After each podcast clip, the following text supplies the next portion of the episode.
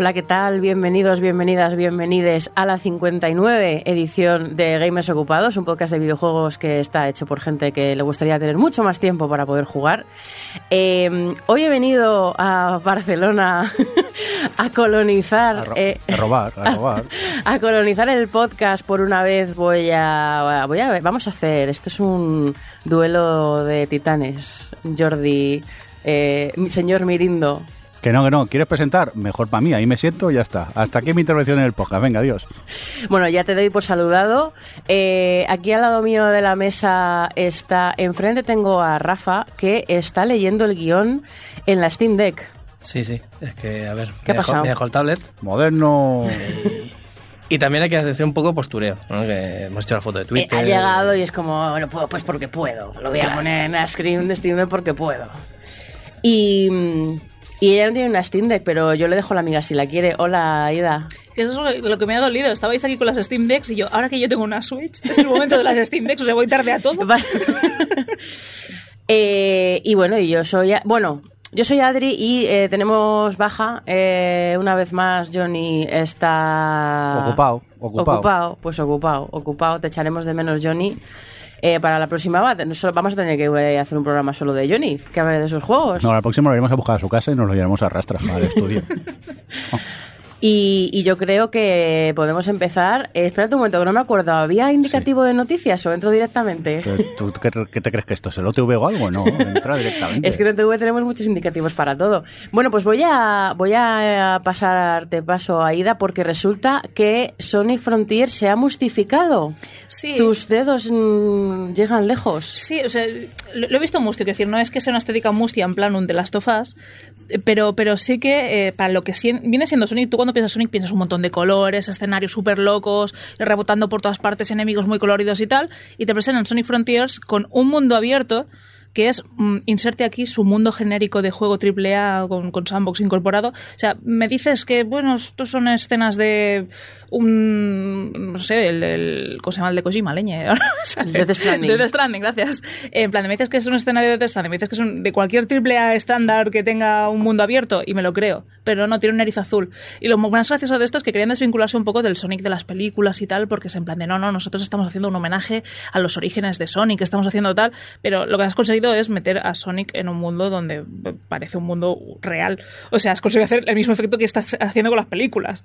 Así que, me ha parecido bastante curioso lo de ahora es el primer juego de mundo abierto que se va a hacer de Sonic, va a salir a finales de este año y, y se ha vuelto como muy serio para lo que era el- lo colorido y divertido de Sonic. Es que de hecho la coña era que eh, no paraban de presentar juegos serios, como que intentando ser muy realista, todos hechos como con el mismo motor, ¿sabes? Del mismo corte.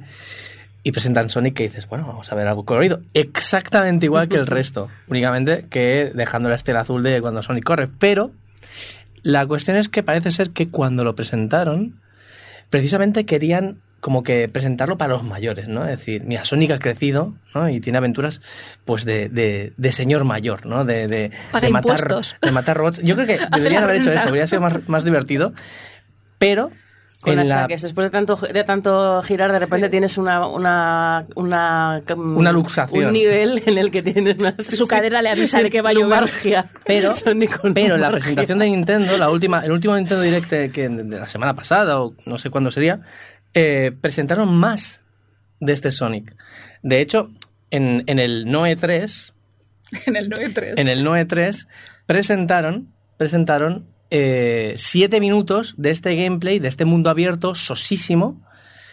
Pero es que Nintendo en un minuto enseñó más del juego, cosas más interesantes del juego, y también está Green Hills. También está. Hay niveles de color, de. Bueno, mm, tampoco se veían tan coloridos como los juegos originales, pero sí que tenía la esencia de Sonic. Y dices, ¿pero por qué me enseñas esta mierda que vas a enseñar no me puedes enseñar los niveles estos más coloridos? Parece ser que Nintendo tuvo la libertad creativa de hacer el, cortar el tráiler por donde ellos querían y montar su propio tráiler.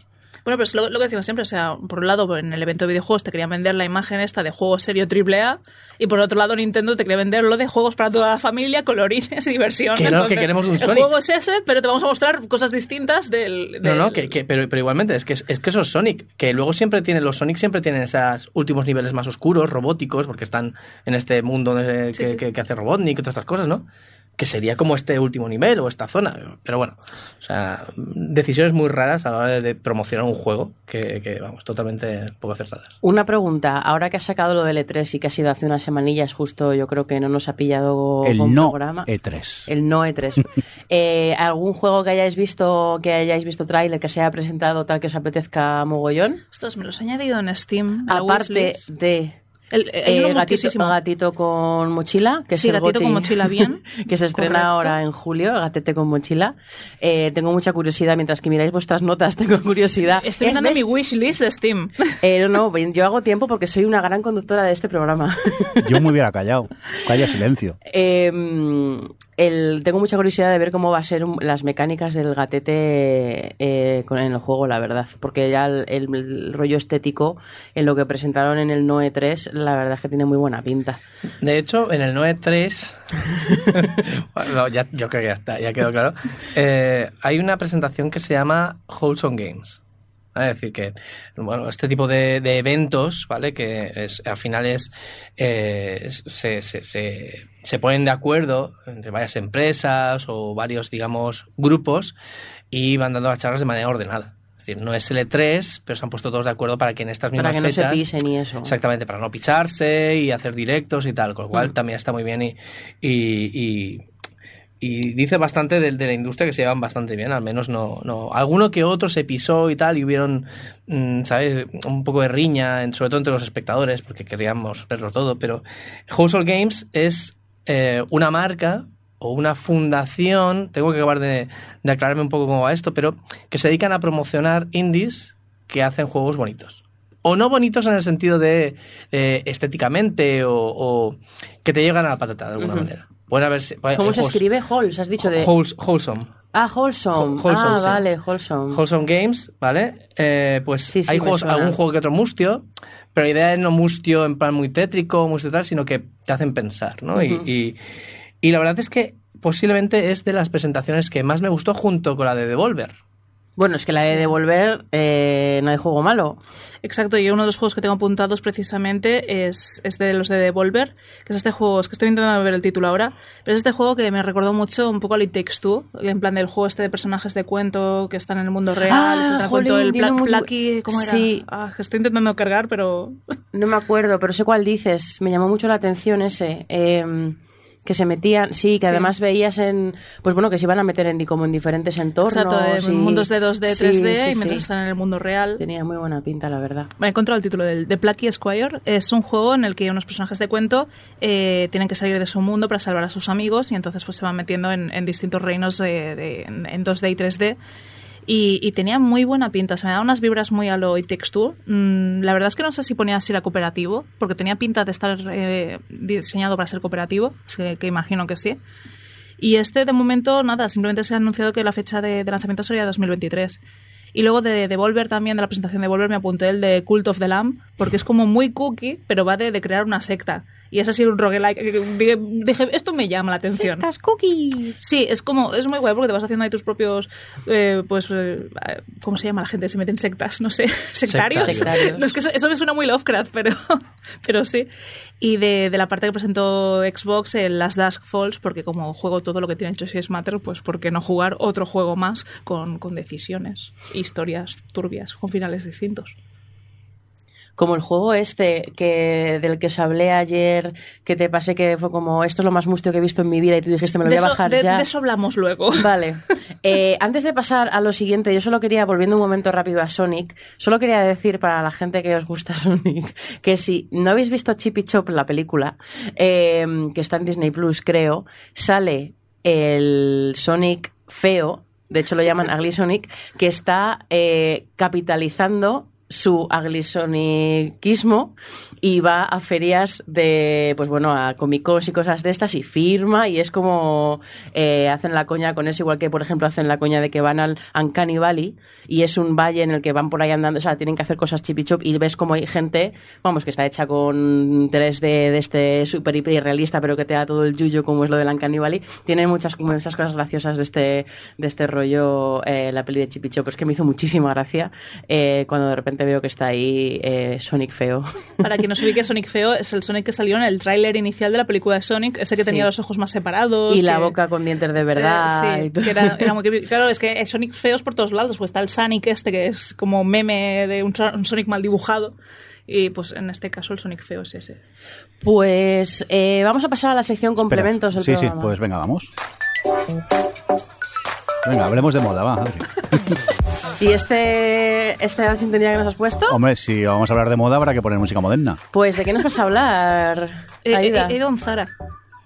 Jolín, pues yo Vale. hace que no piso uno o cinco Yo- años. Yo, si mi talla no existe. Por eso. Pero eh, es que he ido en Zara porque eh, a través de, de un tuitero que, que mencionó a varias personas de- de- pues, del mundo del retro gaming, entre ellos a, a Bruno, eh, nos encontramos con que, bueno, pues eh, en Zara han sacado una riñonera con forma de mando de Mega Drive y eh, una cartera del Streets of Rage, que por cierto la llevo encima, así que os la podido enseñar antes desayunando.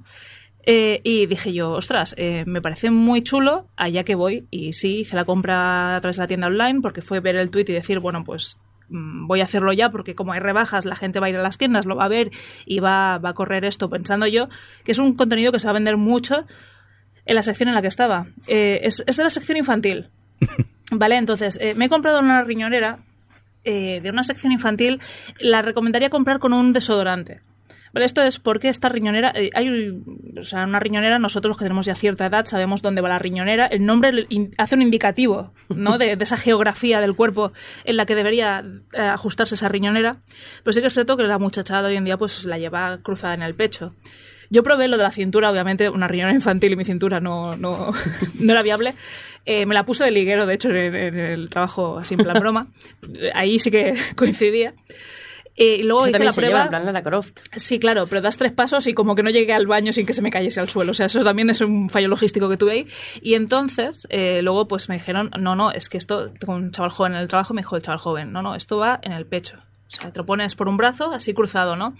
Bueno, pues lo dicho, es una, una riñonera infantil, así que acompañada de un buen desodorante si no queréis que la riñonera huela mal ya ahora en verano, eh, desde el primer día que os la pongáis. Sobaquera. Por lo demás está muy bien, está muy lograda. Eh, Rafa creo que ha intentado ya ir a ver si pillaba una. Sí, pero están agotadas. Vaya. Han- se han agotado las carteras, riñoneras y todo. Sospecho que no son niños los que están comprando esto, este material. Sospechas bien, pero es que el tema es, no más que nada, pues, porque es que no han vivido eso. Es decir, los niños de hoy en día no han vivido el Mega Drive y no han vivido el, Street- eh, eh, vivido el Street of Rage, que es lo de la imagen que sale a la cartera.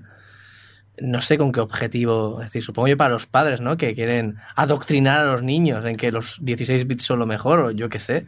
Esto está como muy de nostalgia de comprarle a vuestros hijos cosas, porque estoy viendo mucha, otra vez, por ejemplo, ayer estaba en una FNAC y vi eh, merchandising de la princesa prometida, de Gremlins y tal, y es en plan de, a ver, entiendo para quién va dirigido esto, el caso es que me estáis poniendo al lado de los juguetes, y es como, ¿qué clase de niño se va a comprar un Íñigo Montoya para, no sé, para jugar con él? Eh, pero sí, sí, sí, recurre, bueno, en Lego Dimensions ya hacían esto de recurrir a cazafantasmas, a los cazafantasmas originales, a los Goonies, al coche fantástico y a un montón de cosas que cualquier niño de día de hoy no conoce. Pero los padres sí, que son los que la compran para el niño. De, mira, qué ilusión te hace y el niño. Esto qué mierda es. Ahí estamos. O sea, yo me he ido a la sección de mi sobrino a comprarme Sí. cosas que mi sobrino no sabe ni qué son. Rafa, quiero ser un pirata. Pues... Está chunga la cosa, ¿no? Sea, no está Johnny, voy a hacer yo el vinagre de hoy. Y bueno, no sé si os habéis enterado que va a salir un nuevo Monkey Island. Y estoy muy contenta. Yo creo que prácticamente todo el mundo está muy contento. He agotado los diálogos de la web. ¿Sabes que puedes ir Ah, sí. a, a interactuar con los diálogos, con, con el... En la web oficial, si vais, hay como una especie de mini aventurilla de conver- bueno, conversacional. Y está muy guay, como, como modo de promoción está bastante guay. Pero no vamos a hablar de esto. Vamos a hablar de, pues, que debido al estilo artístico que han decidido pues, poner en, en el nuevo Monkey Island, que dista bastante de lo que es el pixel art, pues a mucha gente no le ha gustado. A mucha gente no le ha gustado y desde el minuto cero en que empezaron a apare- a aparecer fotos, a aparecer capturas de pantalla, ¿A mucha gente o a cuatro gatos que son las que la han no, liado? no, no, no, no. A- El, el- el estilo artístico a mucha gente no le ha gustado.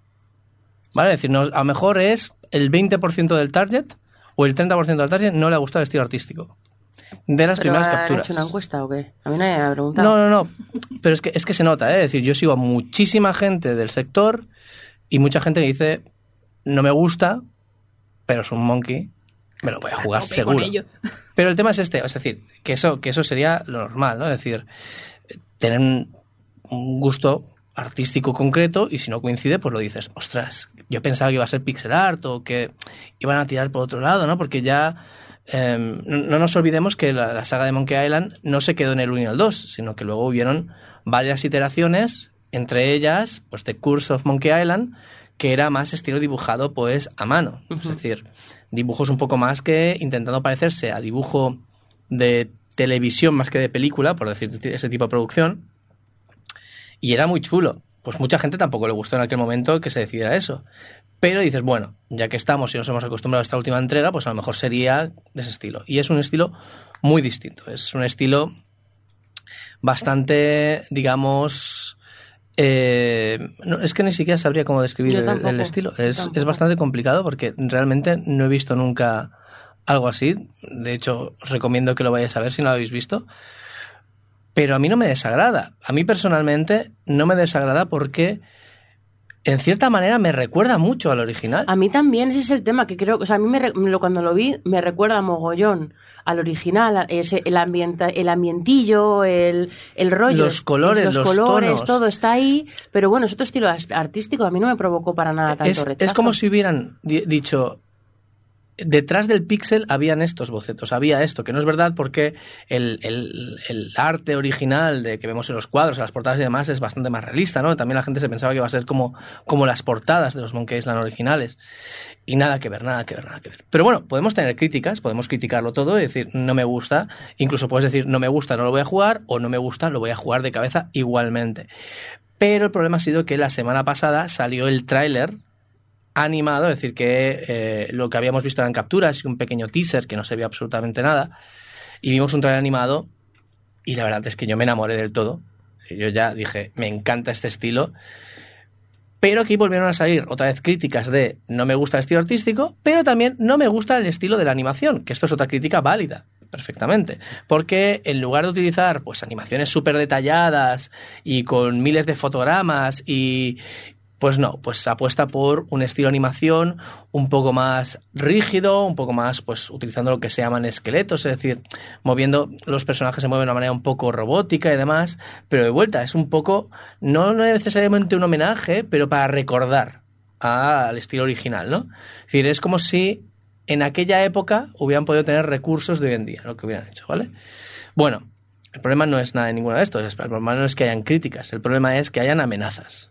Problema es que haya gente que diréis, bueno, pues en Twitter, ¿no? Amenacen a los autores y les digan de todo, que, eh, pues vuelvo a decir, insultos, eh, ha habido alguna que otra amenaza de muerte por ahí, cositas así muy fuertes, que, ostras, tú eres un autor de un videojuego que, que, de- que- que estás haciendo una enésima parte por amor a esa saga, por amor a tus fans, y obviamente porque, porque tienes que vivir de algo, pero sobre todo por esto, es que eh, Ron Gilbert lo decía, dice, ostras, lo he hecho porque, ¿sabéis? Es decir, porque me lo pedíais y porque quiero, ¿sabéis? Porque, porque tiene sus propios proyectos y tiene muchas historias.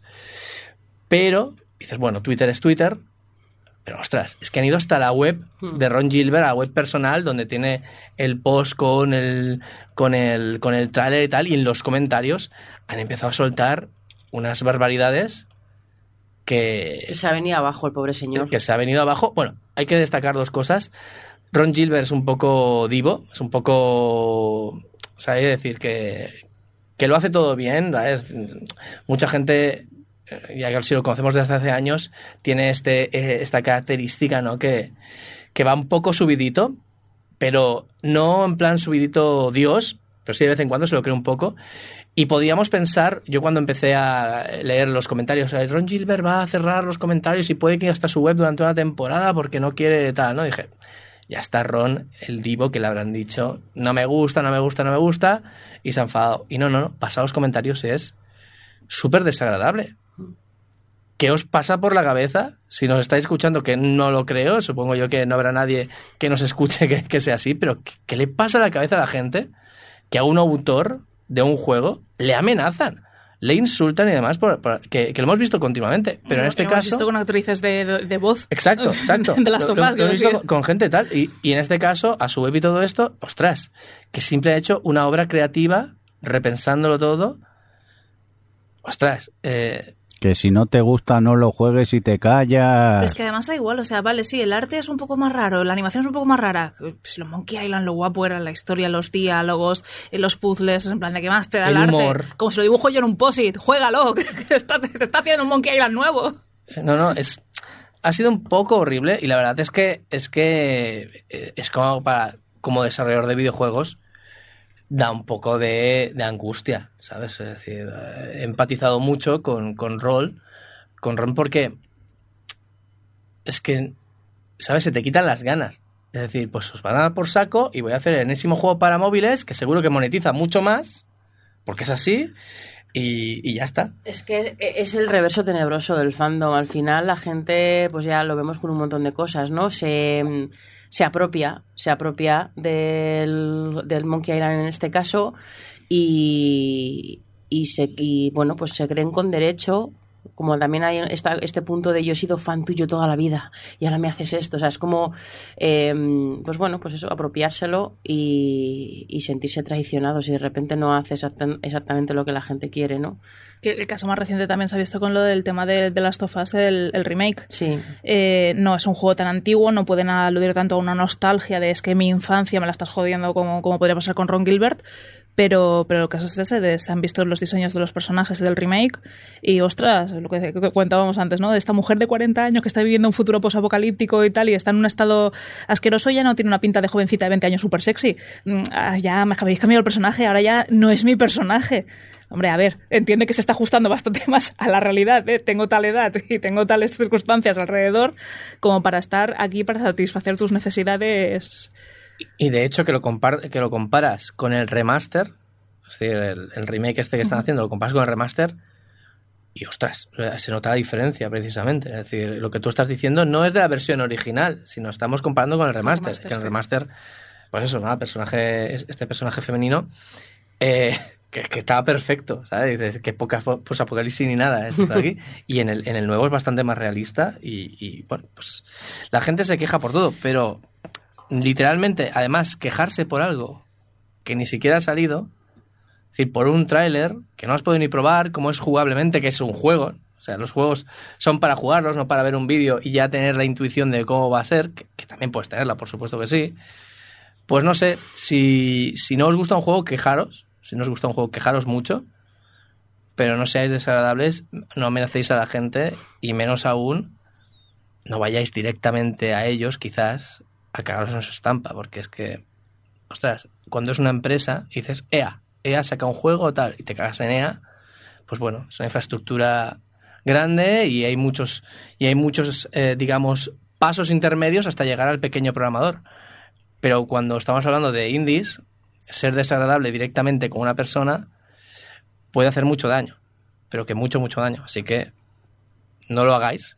Y si lo hacéis, pues dejad de escuchar este podcast, por Si favor. lo hacéis, vendrá el Johnny a vuestra casa a daros una Sí, porque yo intento hacer vinagre y no me sale. ¿eh? no es lo mismo, ¿eh? No, sale. no me sale. Bueno, fin del vinagre, porque llega el fin de lo mustio. Sí, eh, ya, ya no estoy mustia, es, es un hecho, esto ha pasado. Tenía, tenía que pasar. Tenía que pasar.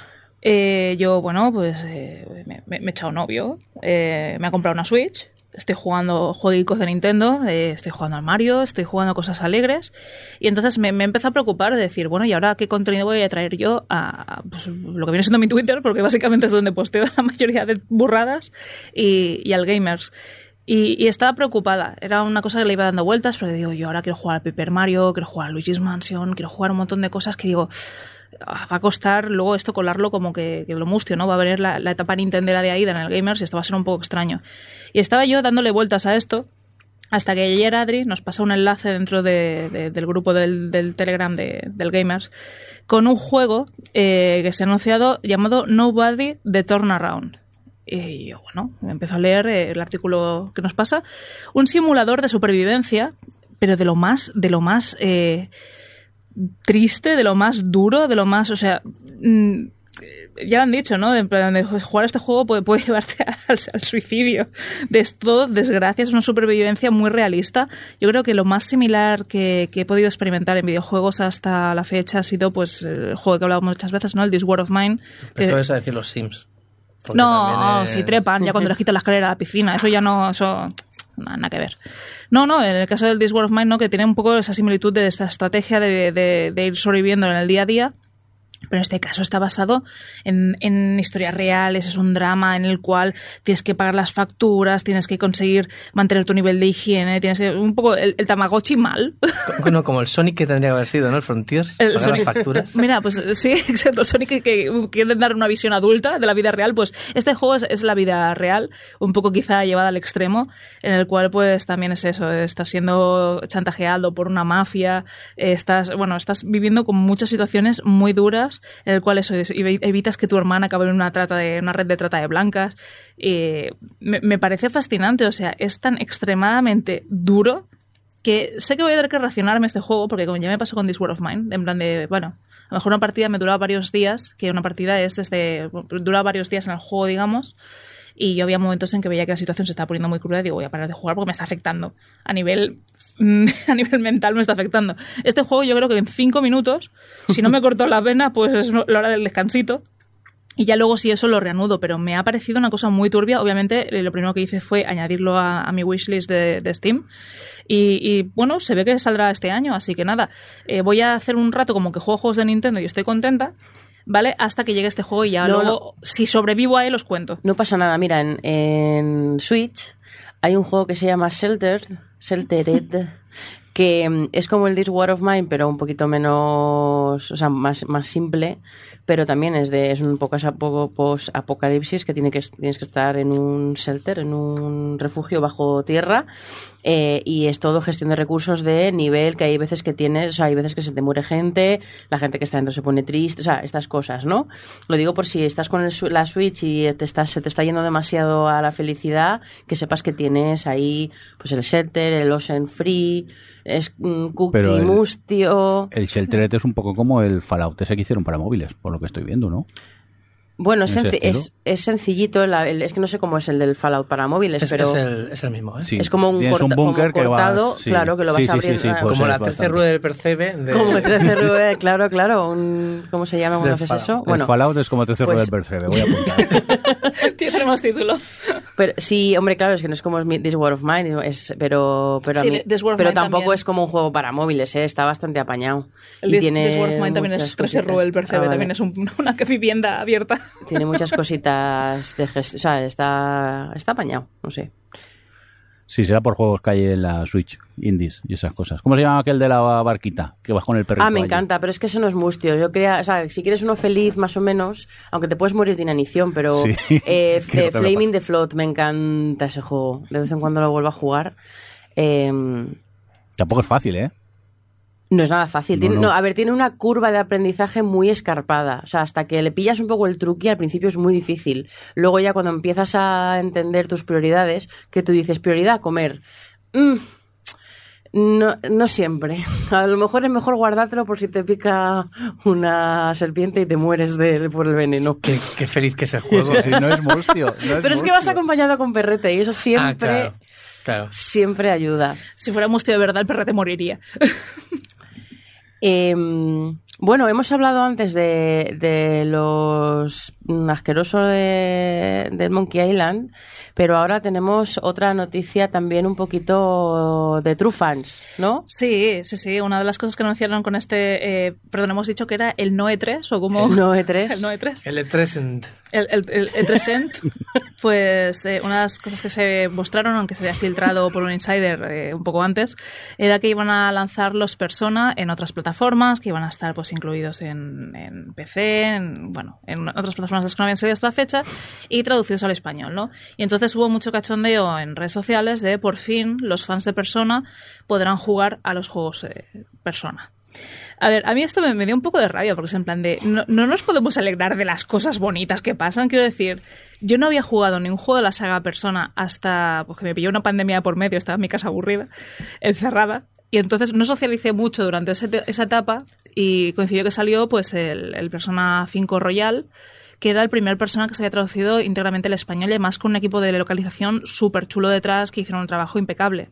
Es decir, los diálogos son, pues hay un, personaje, ¿no? Que habla así un poco como con jerga y está muy bien adaptado el lenguaje a, nuestro, a nuestras expresiones, nuestros dichos e incluso había algunos latiguillos, algunas cosas que dices tú, ostras, es que qué gracioso esto, porque es muy nuestra forma de hablar. Entonces, te están diciendo que el Persona 3, el Persona 4 te los van a traer, y el Persona 5 Royal también te lo van a traer en otras plataformas, en español, que esto va a hacer que muchísima más gente eh, pueda meterse en esta saga. Eh, te están diciendo eso, que, que- el producto, al haberlo traducido al español, ha vendido bastante más y se han dado cuenta que sí realmente había un público aquí, que el tema de que el idioma fuese el inglés está suponiendo una barrera. Entonces, en el momento que ya lo tienes todo con subtítulos en español, pues estás acercando mucho más la saga a- al público mayor. Y hay gente que, oh, mira, ahora toda la gente, porque sí que es cierto que pues, la saga de Persona se ha vuelto muy popular y tal, de, mira, ahora los fans de Persona por fin podrán jugarlo. Pues oye, pues alégrate de que un juego tan bueno y que a mí me salvó la pandemia porque fue mi forma de socializar a medida de, lo- de que iba estableciendo vínculos con los social links del Persona. 160 horas, ¿no? ¿Echaste? Em, mm, sí. En 160 o 100... Poco me sí, parece. bueno... A ver, la historia ¿Tú has principal... Persona? Persona 5 eran 90 No, no. horas, ¿eh? Con el Royal es cuando sube a un trimestre más y es lo que hace que suba esas 120, 130, depende de la persona y depende del rato que se tire. Sí, lo decía porque yo en el confinamiento con el... El, el, del- El Breath of the Wild. No, el, el otro, el de llevar Death- paqueticos. Death Stranding. Ah, Death Death Stranding, Stranding. No sé las horas que me pasé. Claro, pero Bueno, teniendo en cuenta que tienes el platino. ¿no? Sí, me Ya con eso me lo dices es todo. que me iba a pasear. En ese juego realmente me iba a pasear a ver. Claro, pero, pero eso está bien, porque tú hacías, otra de las facetas de la pandemia era lo de que todo el mundo pedía las cosas a domicilio y tenían que pues, saber los repartidores por la calle, ¿no? En plena pandemia, moviéndose, pues ya sean por globos, por eh, repartidor de, de, eh, correos, de Amazon, de lo que sea. Pues tú viviste una realidad de la pandemia viví la de eh, hay que socializar online. Claro. Entonces lo que hice fue pues eh, crearme un grupo de amigos eh, online que eran las social links de- del Joker de, de persona. En serio, es una saga muy chula, son juegos que sí que son largos, pero que, que lo estén acercando es una buenísima noticia, así que me, me- me- ahora el vinagre soy yo. Ahora he decidido que ahora soy yo la que está enfadada con la gente que se queja de que, de que nos alegremos porque vengan los personas. ¡Vinagre! Sí, ya me lo vais a gastar, ¿eh? El indicativo. No estoy mustia, pero estoy avinagrada. Mira, esto es lo que está pasando hoy en el programa. Pues espérate, que viendo el guion... Sí, no, el, el siguiente punto, pero esto, decir. esto No, lo paso rápido. Eh, Aida, tienes, o sea, no pienso dedicar, estoy hasta el coño de Bobby Kotick. Entonces, vamos a ver, 30 segundos tienes para esto, ¿eh? Si, si tú eh, estás hasta el coño de Bobby Kotick, imagínate sus empiezan, trabajadores. empiezan ya. Vale, eh, Activision Blizzard, ¿vale? Han hecho una investigación interna para ver si realmente ha habido todas estas cosas de las que se les han acusado. eh, pues, bueno, a ver si realmente había todos estos problemas que incluso el gobierno en California y, y est- Estados Unidos han estado investigando, ¿no? Han hecho ellos mismos la investigación y han decidido que no, que no ha pasado nada. Siguiente punto, eh, pues han tenido que, que volver a elegir a ver a quién quieren mantener en la presidencia de, de Activision Blizzard, etc, etc. Ha vuelto a salir Bobby Kotick. Ya está, esto es todo lo que tengo que decir al respecto. Pues ya está, todo arreglado ya, ya eh, está. en Activision. Viva los señores y su capitalismo. Ellos han dicho que está todo bien, así que está todo bien. Nada más que decir. Más Eh, cositas. Venga, ahora. Bueno, Cacharreo, cacharreo. Cacharreo, cacharreo, porque ahora mismo en la mesa ya lo hemos- hay dos Steam Decks. ¿Cuándo te vas a comprar tú, Jordi? Eh, ¿Estás apuntado? ¿Tienes reserva? No, no, que va. Es que todavía no me acaba de llamar. Porque claro, ahora que la he cogido ya es distinto. Ah, le Ahora que la he tenemos. tenido en mis manos ya. Es Le distinto. tenemos. Bueno, yo estoy muy contenta porque me he traído la Steam Deck y eh, ahora de repente tengo 500 juegos. Eh, bienvenidos a la familia de... Yo es que no sabía que esto se podía hacer. Eh, Sí, ¿Qué pasa? Todos nos llamamos Aida Gamers, Jordi Gamers y Adri Gamers. Somos todos de la misma familia. Ya está. Claro. Menos yo. Sí. Eh, ¿Qué pasa con la Steam Deck? Pues resulta que, no sé si sabíais que Valve lo ha hecho pensando en que, pues, que sea lo más abierta posible. De hecho, antes de que saliera, te podías imprimir la carcasa en 3D. Es decir, liberaron el, el- el- eh, un modelo 3D de la carcasa por si querías hacer el tuning, que se hacer lo que quisieras. Se Para poner una Raspberry Pi, ¿no? una sí.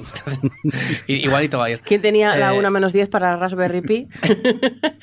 Pues el tema es que, eh, claro, como se puede modificar tanto, y, y- y hay hasta planos de, bueno, o sea, hay hasta, um, un, em, ¿cómo se llama esto? Hay un vídeo de iFixit que, iFixit que, que te dice cómo abrirla y demás, que está sponsorizado por Valve. Es decir, Valve ha hecho ese vídeo para esta, para esta web, para esta, esta plataforma también que está en YouTube, que te explican cómo reparar ciertos aparatos, cómo abrirlos y demás, por si se te estropea. Hay infinidad, por cierto, si algún día se estropea algún móvil o lo que sea, en esta, en esta web hay un índice con, con todos los vídeos y es brutal. O sea, aparatos de los más locos cómo los abren, cómo se arreglan y demás.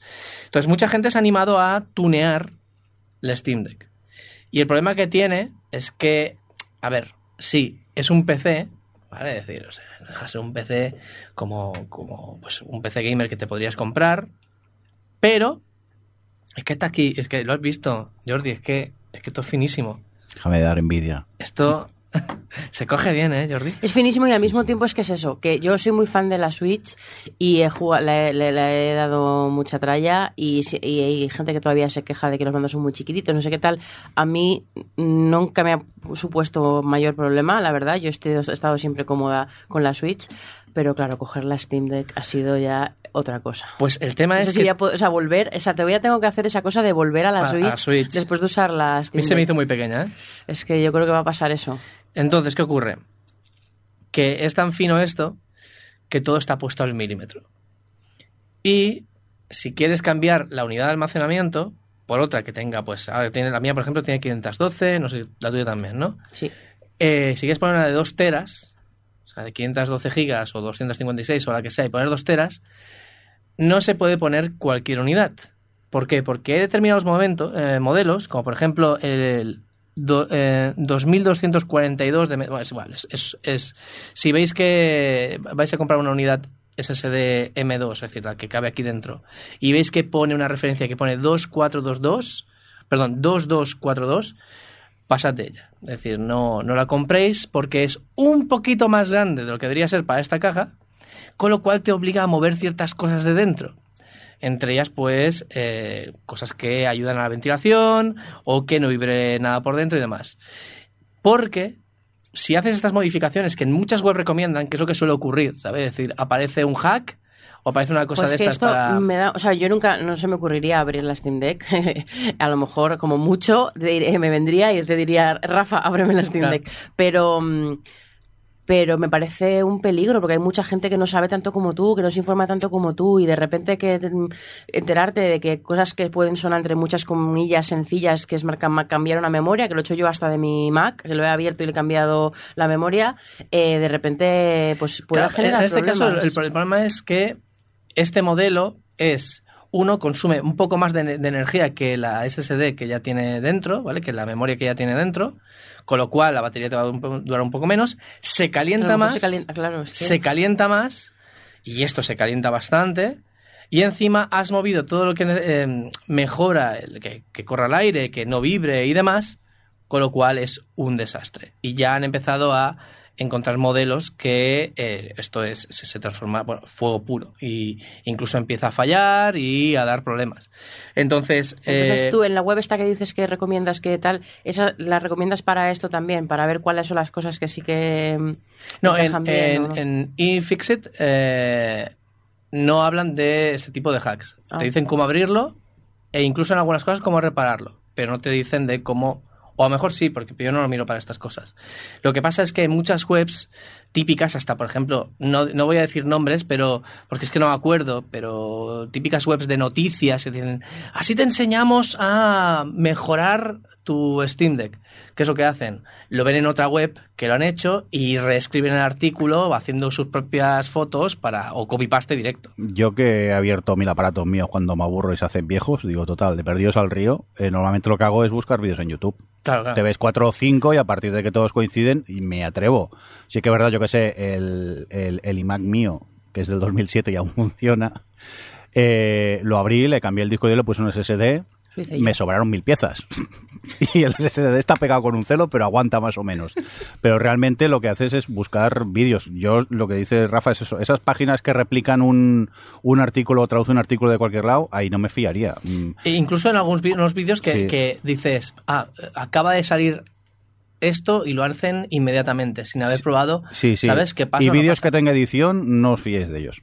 No, bueno, que se vea como- todo el. Como el los vídeos de las plantas Sí. estas, que, que te plantan ahí la semilla no sé qué y a los dos días te ha salido un boniado Jo. volador. Es mejor que... el vídeo dure hora y media y esté el señor viéndolo, veas tú el proceso entero, que no te lo editen, porque seguro que se come algún paso que te puede dejar bastante perdido en el proceso de, de cambiar cualquier cosa. Pues eso, si tenéis una Steam Deck y queréis ampliar la memoria o queréis hacer algún hack, e iros esperando un poquito porque la gente tiene muchas prisas, está sacando artículos de cómo se hacen mil Mm. Para ser los cosas, primeros y... para ser los primeros y demás, y están fastidiando bastante el personal. Hasta Valve ha tenido que salir diciendo no lo hagáis porque vais a estropear la máquina. ¿Me podéis dejar un momento vuestro Steam Deck? Que tengo aquí un destornillador y quiero mirar unas cosas. Pues no, no sé para qué... Bueno, que yo, o sea, que yo sepa, eh, para que lo sepáis, en el canal de Rafa, Rafa Lagún, con dos O's, Ahí, ahí estamos. eh, va a hacer unos vídeos de cositas de Steam, así que... ¿Canal de qué? Esto es- ¿Canal de qué?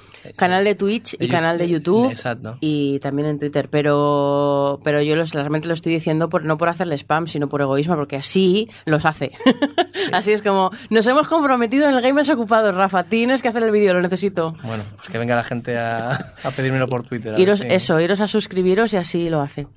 Eh, a propósito de la Steam Deck, eh, ahora yo que, que la tengo y que por primera, bueno, re- sí, bueno, la verdad es que por primera vez desde que soy más videojueguil tengo un comillas PC al que jugar eh, porque durante una época lo tuve pero era de mi ex em, ¿a qué juegos juego? Porque, o sea, claro, aquí tenéis una dificultad. O sea, es nivel difícil porque me tienes que decir juegos que estén en Steam, pero que al mismo tiempo creáis que van a estar compatibles más o menos para jugar con la, con la Steam Deck. Porque, adelanto un poco la sección de después, yo con el Portal lo estoy pasando un poco regulinchis con algunas cosas. Y eso que es uno de los juegos que cuando lo, lo- lo abres, le- el Steam te dice que está más, o sea, que está bien, que está como comprobado que se puede jugar bien en Steam Deck, pero bueno, tengo algunos problemillas. No, tu problema con el Portal, eso que estábamos hablando, el problema de Portal es que fue un juego diseñado hace bastante tiempo y está pensado para ser jugado con ratón y teclado. ¿Qué ocurre? ¿También se puede jugar con mando porque ha salido en mil y una consolas? Sí, efectivamente. Pero de hecho, las versiones de consolas tienen pequeños retoques, muy pequeños, muy minúsculos, que si comparas uno a uno ni te darías cuenta seguramente, para dar tiempo a reaccionar con el mando.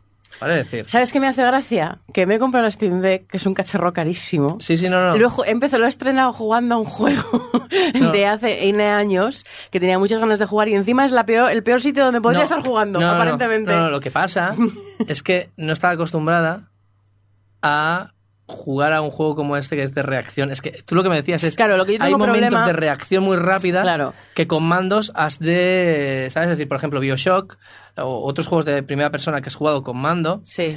eh, ya estaba pensado para consola. Están diseñados para consola y el tiempo de reacción es un poco menor el que necesitas, ¿vale? Está pensado para jugar con mando. Y este se puede jugar perfectamente con mando. De hecho, o sea, yo me lo, me lo- me lo he pasado con mando en, en PC, me lo he pasado con mando en todas las máquinas que hay porque me gusta mucho. Y también me lo pasé con ratón y teclado en su momento. Y se puede pasar. Pero hay, reconozco, A ver, sí. dos o tres sitios en los que tienes que saltar no sé qué, tirar el portal para el lado, en no sé cuántos y tal. Que Claro, ahora yo- no he llegado tan adelante todavía, pero que me está gustando mucho, ¿eh? Y el- con los puntos no tengo ningún problema, pero ahora mismo, sobre todo, cuando tengo que hacer el salto sobre salto sobre, o sea, el portal sobre portal Eso para hacer, digo, para coger reacción, sí. inercia, eh, que tienes que abrir el portal y al mismo tiempo, ju- justo antes de pasar por él, es y salto, o sea, como en el aire, es muy complicado. No lo consigo nunca, y es que me acabo frustrando. Es como que es, esto es el, el ¿cómo se llama la empresa de los Bloodborne y todo eso? El, el- el From Software. Es- esto es mi From Software. el portal es mi From Software. Se lo estás Es diciendo a alguien que jugó a un Dark Souls con un mando roto, ¿eh? también te lo digo. Madre Sí. Bueno, entonces, que aparte, a ver, el CIF. El CIF no voy a poder, Rafa. No, No, no, me lo no, digas. no, porque no vas a poder, no voy a funciona. poder. Pero La, la clave está que juegue juegos recientes, sobre todo. Es decir, todos los juegos que ya se están haciendo, desarrollando No. ahora, muchos de ellos se están haciendo compatibles. Ya, pero esa es, la, esa es la respuesta fácil. Yo quiero, igual que me fa- igual que me falta por jugar el Portal, me falta por jugar el Undertale. Es como me si, falta por si- si jugar me pides que te pase las cintas de Cinexin a Blu-ray, ¿sabes? O sea, Pues, pues, más o menos, a versión videojuego, versión videojuego. Yo, jugar juegos de 2022, ah, sobrevalorado. Mira, a ver, eh, de 2022 no, pero podemos tirar un poquito más atrás.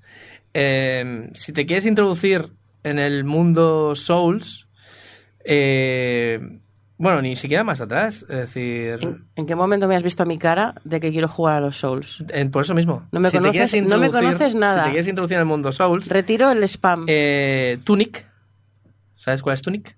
Me suena, sí. Tunic es un juego de un zorrito que se despierta. Todos los putos juegos de, de aventuras que te despiertas y oh, tengo un destino Y que no sé cuál es. Puta vida, otra vez amanecí vivo. Es- Oh, shit, here we go Dice, again. "Mierda, ¿no?". Eh, pues eh, Tunic es, es un juego re bonito, ¿vale? A nivel visual eh, es una preciosidad, lo ha hecho una persona durante siete años y sponsorizado por, por Microsoft en su momento. eh, y la verdad es que tiene ese toque Dark Souls en el sentido que eh, la dificultad es elevada, pero que puede que, que tú vas aprendiendo, es decir, la, el, el- el- es el, el jugador el que hace el progreso más que el juego, eres tú quien aprende y que va adaptándose y que va creciendo con el juego.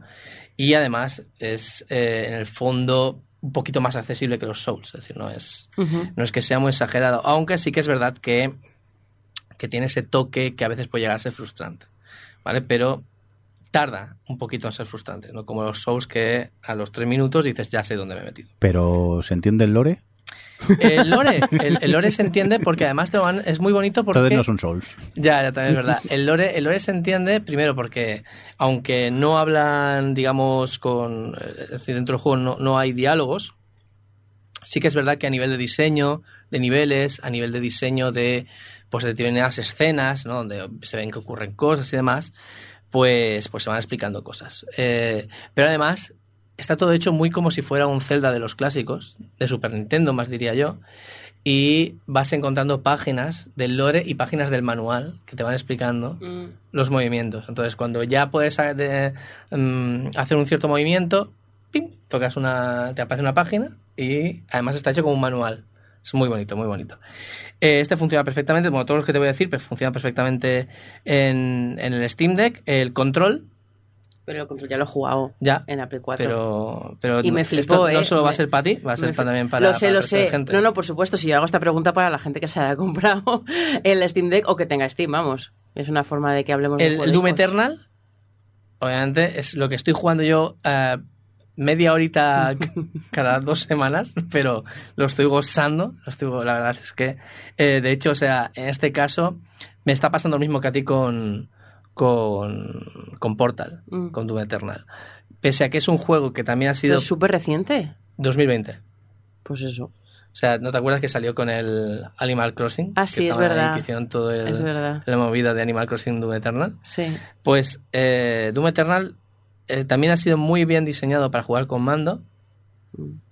Pero es que yo creo que también es un pequeño problema, porque no es lo mismo jugar con un mando mirando una tele grande que jugar con estilo Switch y una pantalla pequeñita, es decir, con los mandos o sea, Ah, sí, a- sí. a cada lado. Creo que eso también le quita bastante agilidad, ¿vale? A este tipo de juegos. Bueno, no pasa nada, porque en uno de tus vídeos vas a enseñar cómo conectar un mando de la PlayStation. Sí, es, es muy sencillo, de hecho. O sea, eh, una- eh, podéis llegar a conectar mandos de Xbox, en PlayStation 4 sin ningún problema, simplemente dándole a sincronizar, os lo detectará.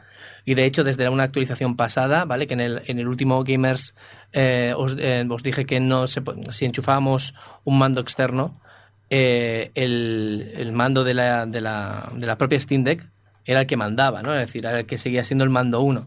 Pero hicieron una pequeña actualización justo esa misma semana que se publicó el podcast, porque estaba en beta y lo pasaron a, a una actualización normal y ya podemos controlar el Steam Deck desde cualquier otro mando externo. No hace falta que sea la propia Steam Deck. Eh, otros juegos que os puedo recomendar, por ejemplo, eh, Sekiro. No habéis jugado Pero que eso es, Sekiro. muy difí- ¿eso es de From Software. Pero tú me has dicho que te recomendé juegos. Bueno, que pero, pero juegos, bueno, bueno, tú recomiendas porque todo el mundo, es para todo el mundo, no solo para mí. Eh, pero- Bueno, bueno, bueno. bueno. yo, estoy- yo he Eh, abierto la tienda de Steam para añadirlos directamente. Vale. El God of War. Gran juego. ¿Vale? En la, en la Steam Deck está, está troleando. ¿No? Es que ha salido, o sea, Sony. Sony está sacando eh, sus juegos para, Sí. para Steam y además lo está verificando para Steam Deck. ¿Vale? Eh, las tortugas ninja que acaba de salir. ¿Vale? Eh, me da igual, ¿no os gusta las tortugas ninja? Os tiene que gustar las tortugas ninja. Es, es obligatorio. ¿Vale? Pues es una pasada eh, cómo funciona Steam Deck. Tampoco es muy difícil. Es un juego 2D. eh, haciendo un poco de revival o homenaje a los juegos de 16 bits o de, de recreativa las tortugas ninja, pero con el añadido que se puede jugar hasta 6 jugadores. O sea, yo me puedo poner con, con la mía y tú con la tuya y jugar. Exactamente. Qué guay. Y eh, con seis mandos, o y creo que incluso remoto, bueno, así no sé, ya tendríamos que mirarlo cómo se hace, podríamos intentarlo. Sí, creo que tiene el, el multi online también, igual que el, el Street of Rage nuevo o el, cualquier beat'em up de estos así que, que están haciendo. Y claro, el problema es tener seis amigos. Ese- o sea, ese- te- dime- sí, ese es el Tunic, exacto. Que está ya, es que ya se están descargando los juegos. es que ya se No, lo estoy añadiendo a la lista de deseados para que no se me olvide. Eh, el Blasphemous. Ah, me han hablado muy bien de ese juego. El Blasphemous es un Dark Souls en 2D Metroidvania, así que. Eh, lo siento mucho. Dark Souls. Lo, gente- lo siento mucho. aposta. ¿Cómo? Eh, el Binding, Binding of Isaac. Y diréis, oye Rafa, pero nos Se estás diciendo juegos que mucho. funcionarían hasta en una Nintendo Switch. Digo, ya, bueno, pero, pero son juegazos. Son juegazos. Yo eso es todo lo que quiero. Y también tengo pequeños problemas porque es que yo es que tampoco sé de jugar a juegos AAA porque no estoy acostumbrado. De hecho, me he comprado el Elden Ring que también lo recomiendo porque parece ser, o sea, tengo muchas, o sea, lo tengo, todavía no lo he jugado porque quiero jugarlo en directo, pero todas las reviews que estoy viendo, todos los gameplays que estoy viendo que, que van con Steam Deck funciona, funciona mejor que, que en cualquier otra máquina prácticamente. Así que os recomendaría el Elden Ring jugarlo también en la Steam Deck. Ese sí que es un Souls, pero parece ser que es un Souls bastante más accesible que los Souls anteriores. Y encima tiene un rollo, es Dark Souls más accesible y habiendo aprendido de Zelda Breath of the Wild. De 2014, mi rollo total. El, de- el cual, el, El of Isaac. el Binding Sí. of Isaac. Sí, sí, es un, es un eh, roguelike, rogue, rogue elite. Yo lo, lo que quería decir es, escuchándoos un poco hablar del tema, claro, yo he pensado, ¿qué ofrece la portabilidad de la Steam Deck o, por ejemplo, con la Switch, ¿no? Porque pensaba yo que me gustaría la Switch, y en plan de, yo la Switch la quería por el tema este de poder jugar desde la cama, desde cualquier sitio, etcétera. Y, y, bueno, y por los exclusivos de Nintendo que no puedes jugar en ningún otro lado. Pero el caso es que he pensado pensar, pero ¿qué tipo de juegos yo veo cómodo jugar con la Steam Deck? ¿no? Y he pensado, los RPGs, ¿vale? Estos que tienen eh, combates por turnos, Sí. también creo que precisamente es un juego que son de estar mucho rato tal, no sé, no sé cuántos, y puedes, como son muchas horas, puedes ir cambiando. De ahora me voy un rato al sofá, de tal, no sé qué, ahora me pongo un rato en la, en la cama. Eh, estoy en la silla del escritorio y tal, y me pongo un rato en mi hora de comer, etcétera. Los veo como muy. que se prestan a, a poder ser que- jugados en, en Switch. Total, en por Switch, eso me apetece a mí jugar a varios juegos que tú has recomendado durante la historia de este programa, eh, que son, o sea, que los mustios, los que son como más narrativos y tal, porque en el fondo yo me acuerdo, ahora ya tengo una Steam, pero yo cuando buscaba estos juegos indies más narrativos y eso, eh, me costaba, cuestan muchísimo más baratos en Steam siempre y algunos estaban para PlayStation, pero yo al final acababa co- eh, comprándomelos en la Switch y pagando un poco más porque me apetecía tenerlos en la Switch por esto que tú comentas, de que sí que se prestan a que te los lleves, a que juegues tranquilamente, pero incluso en el propio sofá en el que yo veo la tele, pero es otro rollo o en la cama o lo que sea. Y, y es verdad que ese tipo de juegos se prestan mogollón a la y ahora pues no tengo que pagar el doble porque en es- algunos Eh, Está eh, mucho mejor de precio sí. siempre. Pues de RPGs, el Final Fantasy VII Remake Sí. acaba de salir, es decir, eh, Son 40 horas de juego, no es tampoco especialmente largo. y acaba, acaba y está ver- verificado, es decir, que ya se- las empresas están dando caña. De hecho, fue muy curioso porque la presentación del Noe 3 en el que dijeron que, E3ent. el 3ent, que iba a salir para, para bueno, que, que iba a salir el, el- el remake para PC, salió, eh, salió, salió uno de los productores diciendo y está verificado para Steam Deck, con la Steam Deck en la mano y tal, sé qué. Es decir, que el, el cacharrito está empezando a ser una cosa de, de primerísima categoría para los estudios. Y entonces que Me he apuntado más, ¿qué más RPGs géneros. estás apuntado? No, bueno, me, me he apuntado como género RPG, es decir, de, puede ser cualquier tipo, puede ser desde un Final Fantasy, pues eso, él dice el 7, también podría ser cualquiera de los antiguos, hasta, hasta el 3, o sea, si quieres algo retro, puedes darle... Pequeños darle problemas, los Final Fantasy la compatibilidad. eh, 7, eh, ya lo hemos comentado varias veces, que funcione, ¿vale? Porque eh, el Steam Deck tiene la capacidad de ejecutar prácticamente cualquier juego de todas las generaciones de, de PC, por así decirlo, de MS2, Windows o lo que sea, pero no significa que los mandos estén adaptados, porque, por Pero ejemplo, Final Fantasy VII no está nada adaptado. No, el 7 no, pero el 3 o algunos de estos... A ver, Posiblemente sí. que quiero decir que lo único que necesitas hacer en esos juegos es desplazarte en menú y aceptar y la acción, el comando de acción y tirar hacia atrás y tal. Quiero decir, no, a, nivel de botones puedes incluso configurártelo a un nivel básico dentro de Steam. Igual que con el Steam Link, eh, a nivel de mandos te pone parcia- eh, compatibilidad parcial o total, dependiendo del juego, pero tú puedes configurarlo y hacer que sea total en muchos casos. Oye, Jordi, eh, en la Steam Deck, en, el, en la pestaña de los super recomendados para, como dice, perfecto para Deck, Sí. en el Home viene No Man's Sky. ¿Cómo lo ves tú esto? No Man's Sky. Sí. Eh, guay. Juegazo. No, no, pero quiero decir, ¿cómo lo ves tú? Porque que sí, no, yo lo tengo ahí siempre porque el rollo este desde el espacio me mola, o sea, como Mm. que me llama la atención, eh, pero ¿cómo lo ves para jugar a la Steam Deck así a, de- a priori? Yo lo veo bien. ¿Y el Elite? Sí, es que lo, es lo que estaba pensando. Es que primero no sé cuáles son compatibles o no. Yo me he apuntado algunos aquí de los que tengo no, yo. pero no de o sea, Sí. tú de ya solo de por cómo es el tipo de jugabilidad o cómo, porque por ejemplo el, Yo lo he el jugado Planet en la Coaster Play. me aparecía como compatible, Sí. pero me puse a jugarlo y es un poco No, infierner. no, yo el, el, el, el No Man's Sky lo he jugado en la Play siempre con mando. Y siempre me ha funcionado muy bien y me parece un juego muy, muy fácil de llevar con el, con Yo el creo mando. que lo más es que está pensado para más. Por ejemplo, el Elite no, Vale. con mando a mí es muy, muy complicado. Me compré el joystick aquel con la palanca para tirar porque me era más fácil, con el mando no, pero Johnny, por ejemplo, al Elite juega con el mando de la Xbox y a él le funciona bien. Que lo que quiero decir es eso, de, aparte por géneros, también puedes mirarte plataformas, te puedes mirar juegos que sean de estos de mazos de cartas y tal, que tienes que ir eligiendo para combates, eh, que como decía también Rafa, roguelites como Banding of Isaac, todo lo que sean Choices Matters también, que suelen tener mm, la mayoría compatibilidad total, eh, un, eh, Life is Strange, un, bueno, eh, como Sí, tienes Life acceso a mi es- biblioteca, Ya, tienes claro, ahí un montón de, es muy de buena choices. oportunidad de No tenéis retomarlo. idea de nada. ¿no? El Graveyard Keeper y ya está. También. es maravilloso. El Luego- Stardew Valley Mustio está muy bien. Y beatemaps, fighting, todo esto también, si hay compatibilidad, que te lo avisa, también son, son buenos títulos para jugar allí, por eso, porque puedes hacer partidas cortas, no te cansarás de estar con, con la consola. Pero lo que te iba a decir, digo, sobre todo no simuladores, es decir, un Tycoon, Roller Coaster Tycoon, ni de broma. Eh, shooters, yo los evitaría bastante, porque también lo veo un poco, No, poco los shooters, práctico. los shooters, a mí me- yo estoy bastante contento. Los De hecho, shooters- bueno, como piensa- formato mm, de, eh, sobremesa. de hecho, prácticamente estoy jugando solo a shooters últimamente. Tú aquí. crees raro, pero yo, no lo recomendaría con, para las, este con la Switch me puse con el Bioshock y, Sí, y es que, es que la verdad es que, lo- o sea, si los shooters son los han adaptado bien y han salido pensando en consola, en la Steam Deck para jugarse. Es decir, los, los nuevos, los más modernos, es que vuelvo a decir, Portal no salió pensado en consola, aunque luego salió en consola al poco tiempo.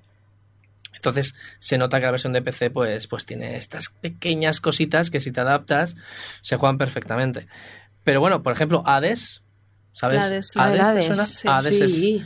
Tiene pintaza y luego... eh, ese, ese me lo han hablado muy, me lo han recomendado Sí, en plan. Todo el mundo que ha jugado a Hades Sí. me ha dicho que. De primeras no, a lo mejor no parece tu juego, pero yo creo que te va a molar. Y yo, bueno, pues me lo apunto. Y el Boyfriend Dungeon que comenté yo aquí, yo creo que también te puede gustar y, y Me se hace presta a demasiado- jugarlo. Y, y si quieres volver, Horizon. Oh. Eh, Si quieres volver otra si vez quieres más, estar otras platino 400 otra vez horas, más. Eh, no, yo, me, ac- yo apoyo tu moción de la recomendar, recomendar el Horizon siempre. Yo Vale. lo, lo que Eh, no, no recomiendo el Scribblenauts. O sea, a no ser que tengas un hub con, con un teclado, los juegos estos que, que tienes que interactuar con el teclado y poner palabras y tal, no, eso no, no lo veo. ¿eh? A ver, yo eventually en algún momento haré busca, eh, cuando yo eh, cuando Rafa haga el vídeo eh, haré No hay presión. no hay metido con calzador, Rafa hace el vídeo. cogeré No mm, co- a mi haré lo de lo del teclado porque uno de los motivos por los que yo quería tener Steam Deck para tener mi propio PC es poder jugar a estos juegos que me gustan tantísimo que son el que son el Planet Coaster el sim- el Todos el Cities Skylines sí. todos esos simuladores que con o sea, con estos mandos es un poco infierno pero en algún momento sí que me gustaría a ver que me está señalando así muy Disco Elysium. Uh, ah, ya, yeah. ya, lo tengo apuntado. Sí, sí, Disco sí. Y de Return of the Obra Dinn, y- No, pero Disco Obra Elysium- Dinn lo tengo en la Switch. Disco Elysium es uno de esos juegos que todo el mundo también que lo juega. Es que tengo ganas de. De hecho, ahora están ofertas en Mira. Steam. 14, 14 euros en Steam ahora mismo. Se está No, vamos a dejar el Y- Me programa. encanta porque tiene jugar ya a juegos. 500 juegos que le hemos metido entre mi biblioteca de Steam y la de Mirindo, pero está en plan de, bueno, ¿y qué juegos me recomendáis Pero- aparte de los 500 y pico que ya tengo aquí? Pero que es que me tuve que hacer en, en el, en el- la aplicación que utilizo para meter los juegos que juego, me he hecho listas de, de por cada consola, me, me he apuntado a todos los juegos que tengo y cada vez que llegaban los juegos del Play del PlayStation, PlayStation Plus del mes, me los apuntaba y tal, porque ella me ha pasado dos veces que me he comprado juegos que ya tenía. Porque al final los tienes por ahí, por plataformas y tal, pero al final son baratos y no me ha dolido tanto, pero sé que en algún momento la voy a cagar con alguno de 20 pavos. Qué raro, no nos ha pasado nunca a nosotros comprar juegos que ya No, teníamos. No, no. Y comprar por triplicado. Tengo muchísimos juegos para jugar y aquí estoy todavía diciendo que me digáis títulos. Pero, yo, pero Jordi, ¿tú qué? No, el Graveyard Keeper, en serio.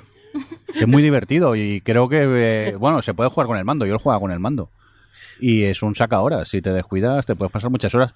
Y la gracia es que puedes salvar la partida y continuar en cualquier otro momento. O sea, que me parece un juego para echarse partidas corticas si quieres ahí y, y disfrutar y venga a enterrar a gente. Y que esto sea un poco interactivo, ¿no? Que ya que esto es un podcast, que vengan a, a la cuenta de Twitter de Games Ocupados y que nos digan alguna. Claro, muy, sí. Nos sugieran. Me parece guay. Pero Arroba, a- a- hay que hacer el disclaimer. No se garantiza que respondamos. No, no, que, que- Arroba que escriban gamers a Adri, que escriban a Adri y ya está. y arroba Adri con tres is. Eh, recordad, eh, me gusta las cosas bien escritas. no me gusta frustrarme. Eh, bueno, pues nada, muchas gracias a todos. Bueno, pues, eh, perdona, estoy, Sí. estoy mirando que creo que un juego bien escrito y tal, que se llama Aristoputas, posiblemente funcione en, en- Aristoputas. Sí, es un juego que podéis verlo en Steam, ¿vale? Eh, eh, Em, ¿Cómo? es para mayores. de- Ah, sí, claro, ya. el nombre, el nombre yo creo que ya. No, habrá sí, el, el nombre es bastante, sí. En, Pero- Steam, en Steam lo aceptan todo, ¿no? No en hay Steam filtro. últimamente aceptan todo. Y Esto de es hecho, estar calentito normal. y de hecho, perdona. A, Estábamos- a ver, ha dicho Aristoputas y la otra esto es estar calentito normal. eh, ¿Por qué lo dices mirando a mi contexto, porque esto queda poco ¿Por radiofónico. que sido- quería que- Pero es- está, Ah, es por la está Steam Deck, vale, vale. refiriéndose que la Steam Deck se ha calentado un poco. No sé si porque ha escuchado a Aristoputas o porque Sí, el uso... Bueno, ya tengo más fresquita. Ay, por Dios. Bueno, eh, muchas gracias a todas y todos por vuestras recomendaciones. Eh, y eso, y lo que ha dicho Rafa, si tenéis alguna vosotros, los que nos estéis escuchando, eh, podéis venir a Twitter a contárnoslo. Eh, hay gente que tiene mucho dinero. Sí, y, y yo no soy de esas personas, porque si no tendría una Steam Deck, claramente. Hay un, hay un streamer, concretamente, eh, Queen69, por lo visto es de los vuestros, de los no que... soy yo, no soy yo. ¿Qué? Que no soy yo, no soy yo. Dice, mucho Queen dinero, 69. una- una Steam Deck. Queen69, sí, es que como habéis hecho la referencia sexual y he visto, mira, el usuario precisamente se llama Queen69, hay gente que sigue haciendo la bromita de ponerse 69 en Es todos que de lados. verdad. Eh, bueno, está, está bien, supongo que es un chaval adulto. Eh, este tío se ha gastado, bueno, aquí están las diferencias entre los eh, dólares neozelandeses y los dólares americanos, pero el caso es que inicialmente se gastó 10.000 dólares neozelandeses en micropagos eh, dentro de El Diablo Inmortal, el juego de Blizzard para móvil que ha salido, eh, para ver si conseguía una gema legendaria. Después de gastarse los 10.000, decidió hacer otro directo y tal, gastándose 15.000 eh, dólares neozelandeses, ¿vale? Esto el total son los 25.000 dólares neozelandeses, al cambio en dólar americano son alrededor de unos 15.000 dólares, en eh, mirar si conseguía la gema legendaria, consiguió después de eso, de, de esos 15.000 dólares, una unidad de gema. Acto seguido se eliminó el usuario, desinstaló el juego. O sea, estamos hablando de, claro, todo este contenido, eh, estos micropagos que ha hecho ha sido a través de loot boxes. Es en plan de sí que cierta aleatoriedad a la hora Pero, de. pero mucha. Eh, Pero, pero una aleatoriedad de, bueno, una vez cada cinco años, pues a lo mejor te sale una gema, porque ya miras tú, está gastándose esa salvajada como solo ha podido salirle una. No me da pena. Eh, Ya, pero no te da pena, pero a la vez no te da como un poco de indignación de en Blizzard. ¿Qué pasa aquí? Bueno, es, de todo lo que es. ¿Cómo está decir, hecho este juego? ya- ya- pero quiero decir, más allá de toda la polémica que puede haber internamente. Eh, Blizzard está llorando con sus billetes, ¿sabes? Sí, se seca las 15.000 dólares lágrimas, ahí sí. llorando. Pero yo creo que esto lo deja en evidencia la empresa en el sentido de estás haciendo un producto que está rotísimo a nivel de, de- de- de recompensa a la hora de gastar dinero real en el No, juego. a lo mejor está hecho así Por parte de la empresa. Me parece una salvajada, es decir, el dejar en evidencia que tras tal cantidad de dinero solo lo puedes conseguir es un mm, claramente no dejéis el dinero aquí. O sea, yo lo vería como un vale, pues eh, me da igual que lo hayáis planteado como un play to win en caso de que sea así, porque hay gente que dice que sí, hay gente que dice que no.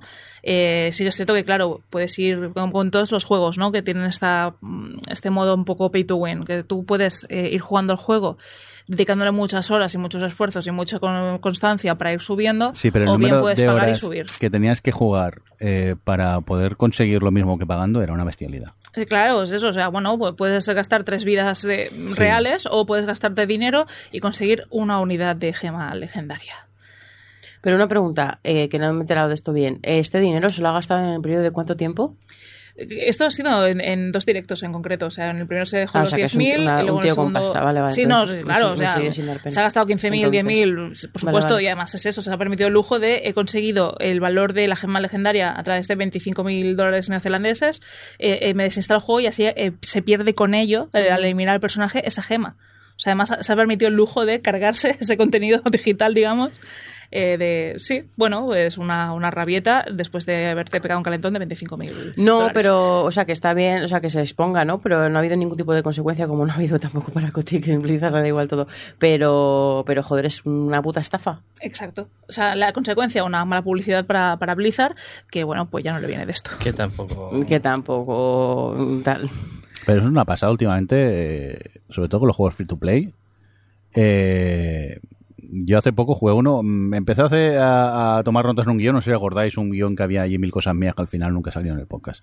Pero dejadme ver si encuentro el juego. Espera, que lo tengo aquí mientras todavía. tú buscas, Que, que no lo. Sí, que sepáis, sí. mientras tú buscas, que sepáis.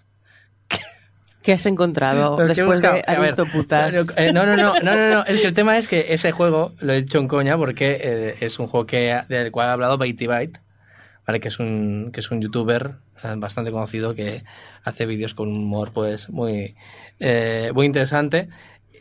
Claro, he ido a verlo porque digo yo, lo he dicho en coña, no sé si funciona el Steam Deck, no, está verificado. O sea, es que, o sea, no, no han verificado triple A algunos y este está verificado. Madre mía, así que no, no entréis, por cierto, es solo para muy mayores, muy mayores, más 80 Más 80. años, porque eh, las capturas que estoy viendo, mm, no, no entréis, no entréis, eh, no. Animation Throwdown se llama el juego. ¿El es qué? ¿Fro, fro, fro? Animation Throwdown. Animation Throwdown. Es un juego de donde puedes jugar con personas. Es un juego de cartas en el que llevas personajes de animación de series de, de Fox. Desde Padre de Familia a American Dad, creo, también Bob, Bob's Burger y también King of the Hill, si mal no recuerdo, así de memoria. El juego es el típico juego de cartas que te van saliendo cartas y tú puedes comprar cartas de las buenas o a cambio de, de ver vídeos de publicidad te dan sobrecicos que normalmente te dan una mierda de, premios y tal. Pero es que el, el- juego es tan invasivo en cuanto a, a ver vídeos gratis que es que es una pasada. Por ejemplo, eh, recuerdo que si querías seguir jugando partidas, eh, tú podías ver un vídeo. Pero es que luego me di cuenta que cuando tú jugabas y hacías el matchmaking para jugar con alguien, era instantáneo. Y luego rebuscas y hay una opción para que el juego juegue solo por ti. Las partidas de cartas. Games. Claro, realmente dije, no estoy jugando con nadie. Mm. Es imposible que el matchmaking sea tan, tan rápido y luego encima la opción de jugar, claro, encima el juego se convertía en ver vídeo de publicidad, ver vídeo de publicidad para conseguir alguna carta e intentarlo y, y me parecía una barbaridad. Pero es que realmente ahora eh, me gustaría jugar a un juego de cartas de esos de partidas rápidas y es muy difícil, casi todos son en ese plan. También estoy jugando el de South Park en, de cartas no son tan bestias, eh, se controlan mucho más, pero tampoco eh, llega a ser muy frustrante. Es que a lo es- mejor tendrás que ir a alguno de pago, ¿no? Pero es que de pago no hay ya. Ahora todo lo que encuentro es free to play. En el móvil estamos Sí, en hablando. móvil. Lo quieres tener en el móvil. Sí, por eso, para echarte una partidita rápida y eso, y al final no. Pasa con el de, de Witcher, también es la opción esa, que claro, pues Cosa cómprate otras cartas, pero realmente es pasta. Pero si tú me dices, me gasto 20 euros y puedo jugar con calma, pero es que realmente no es. Están hechos ya, pues eso, o para que gastes continuamente o te comas publicidad Total, to- todo sí. el rato. Que les Y la verdad que es una. pasta, sí, sí. que para ellos era un montón de pasta, pero como jugador llega a ser muy frustrante al final. Sí. La monetiz- monetización en juegos de móvil. Si algún oyente sabe algún juego que pueda estar bien, que me lo recomiende. Eso. Oyente u oyenta. Sí, u- o- oyenta. eh, No, no sabemos si tenemos oyentes eh, mujeres. Sí, tenemos. ¿Sí? ¿Tenemos? Tres, cuatro, no, no sé. Bueno, aparte de Adri y yo, que nos escuchamos a Que nosotras no. mismas por narcisismo. Que no, y la que- madre de Johnny. Que, la, que Oh, los, cierto. nuestros oyentes fan. se creen que tú y yo somos la misma persona. ¿Sí? Sí. Ala, pensarán que es como muy bipolar, ¿sabes? El plan de ahora está como muy alegre y muy metida con el Horizon y de golpe se ha deprimido. ¡Qué guay! Me gusta mucho esa versión de nosotras. Pues el caso es que hace, bueno, hasta hace un par de días creo que fue, en Game Elch, que es otro podcast de videojuegos, hicieron un tweet diciendo necesitamos contactar con oyentes femeninas de Podgaming, es para una cosa, tampoco especifican qué cosa. Ahora, la verdad es que eso me acaba de intrigar al leerlo, de plan de qué cosa era al final. ¿Conocéis alguna? Gracias por la ayuda y el retweet, ¿no? Mencionaron a varias mujeres creadoras de contenidos, a chavalas muy aptas y luego a mí, porque pues, también había que mencionarme a mí. Y... Y ostras, me llama atención porque sí que es cierto que las que contestaron fueron las propias eh, mencionadas, en plan de. Claro, es que a lo mejor vuestro podcast no lo conoce suficiente gente, o es que deberíais incluir una mujer, que de hecho ellos eh, sí que tenían una colaboradora, que actualmente, pues por temas de que está estudiando y está ocupadísima de la vida, porque, mira, podría ser una gamer ocupada, pues no, no le da la vida para, para seguir con el podcast. Pero eso me, hizo plantearme, ¿no? El por qué las mujeres no, no escuchan eh, podcast de, de videojuegos o por qué y claro, pensé, bueno, yo, yo sí escuchaba podcast de videojuegos y así es como, como entré en esto, ¿no? Entonces, yo lo que me encontré es que la respuesta tenía clara. Eh, yo llevaba años escuchando Game Over, eh, el podcast de, de, de Radio Despí, de los que algunos colaboradores han acabado fundando este podcast en el que estoy hablando ahora mismo. Eh, Llevaba tiempo escuchándolos, pero nunca me atrevía a ir, pues hacían eso, los programas de final de temporada en directo donde acudía el público, ¿no? Eh, hacían directos en el salón del manga y era como, ostras, me gustaría algún día verlos en directo, el ponerles caras sobre todo, porque ni siquiera me imaginaba, conocía las voces, conocía los gustos, las aficiones, qué tipo de juegos jugaban, pero no sabía ni qué aspecto tenía esta gente. Eso es muy frustrante, ¿eh? Conocer las caras de tus locutores favoritos es lo peor que puedes hacer. Eh, yo lo reconocí por la voz, la primera vez que los vi en persona. Lo digo por mí cada vez que me dicen, ah, tú eres viendo y la cara de decepción. Pobre gente. Sí. Pues el caso es ese, que era como, ostras, me gustaría un día ir, y de hecho me atreví a dar el paso una vez en un salón del manga, pero me quedé como muy atrás, no fuera que me viesen y supiera que yo escuchaba el podcast, que me parecía como muy, a ver, pues obviamente, ¿no?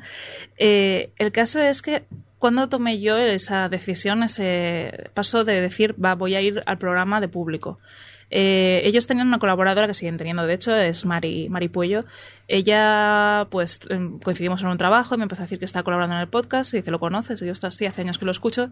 Y fue ella la que me animó a un día 20 de, de público, pero entonces yo me he dado cuenta que tenía todos esos miedos de es un entorno totalmente formado por hombres, es decir, sí, puntualmente tenían a Mer eh, pinchando, tenían a Mari con su sección, pero la mayoría eran pues a ver, me sabe mal decir esto, pero chicos hablando de lo difícil que es ligar, chicos hablando de lo solo que se está por jugar a videojuegos, que pues a veces ya era puro cachondeo, porque obviamente pues algunos de ellos están casados y algunos tienen hijos y algunos están tan ocupados como para no venir a este programa.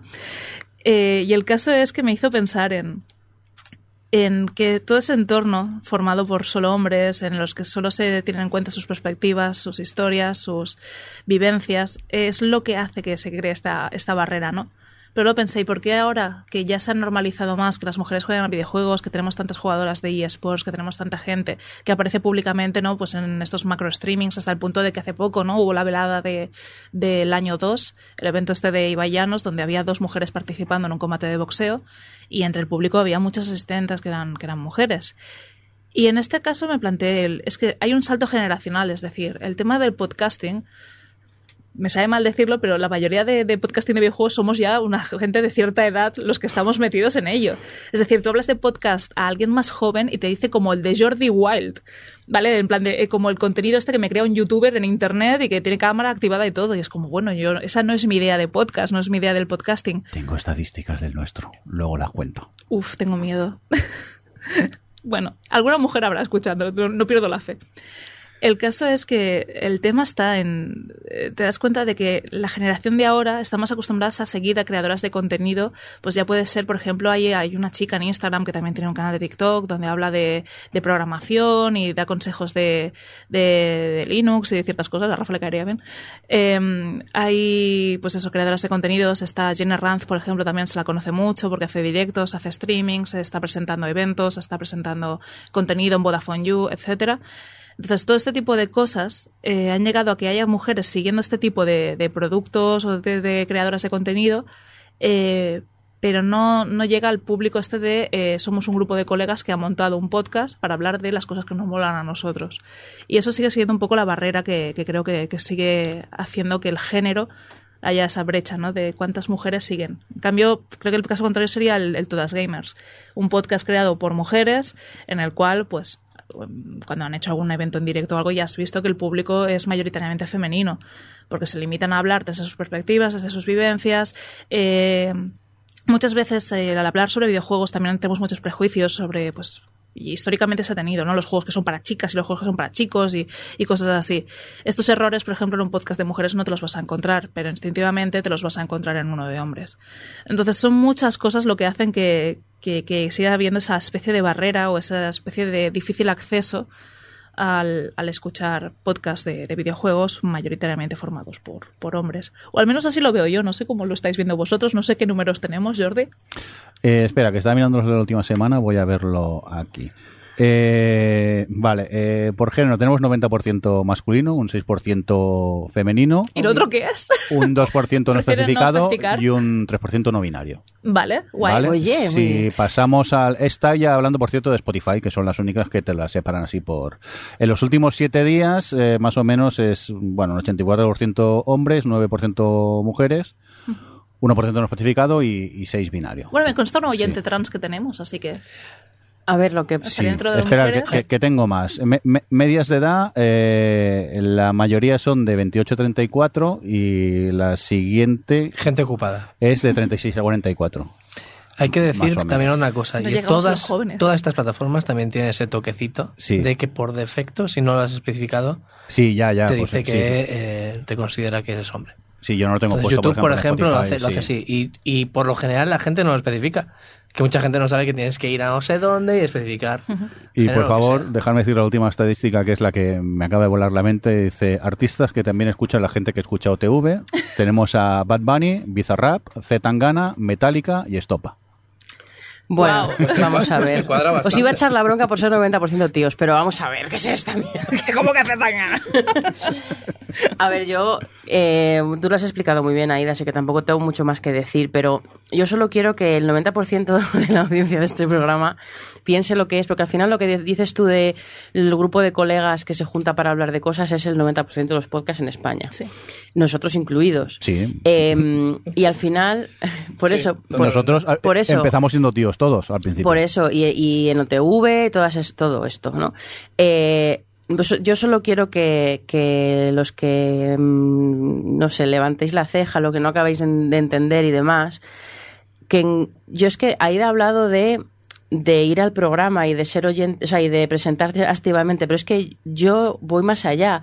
Yo he vivido muchos podcasts y no solo de videojuegos, sino de cualquier cosa que tenga que ver con, vamos a llamarlo, el universo frikil, los, las series, las películas, sobre Club- todo. clubes de roleo, es que pasan rol, todo, sí. este, todo este universo que es tan, o sea, que es históricamente, tristemente, tan masculino, em, es por, o sea, es, eh, no yo- yo, me ha pasado muchas veces de podcast que, que después de dos o tres mm, programas escuchados no los escucho más, pero porque es que eso se genera al ser colegas hablando con su propia forma de hablar, su propio tal, se generan unas, pues unas dinámicas eh, que provocan mucho rechazo, porque hay muchas bromas que sí, que, to- que, no- que nosotros somos las primeras que sabemos que en muchos casos son bromillas y que son, pero se genera como un ambiente eh, de, pues sí, de esto, de esto no es para mí, ¿no? Y de unas perspectivas y de una y de unas cosas de perpetuar eh, incluso formas de expresarse y estereotipos y formas de ver los videojuegos que, que no es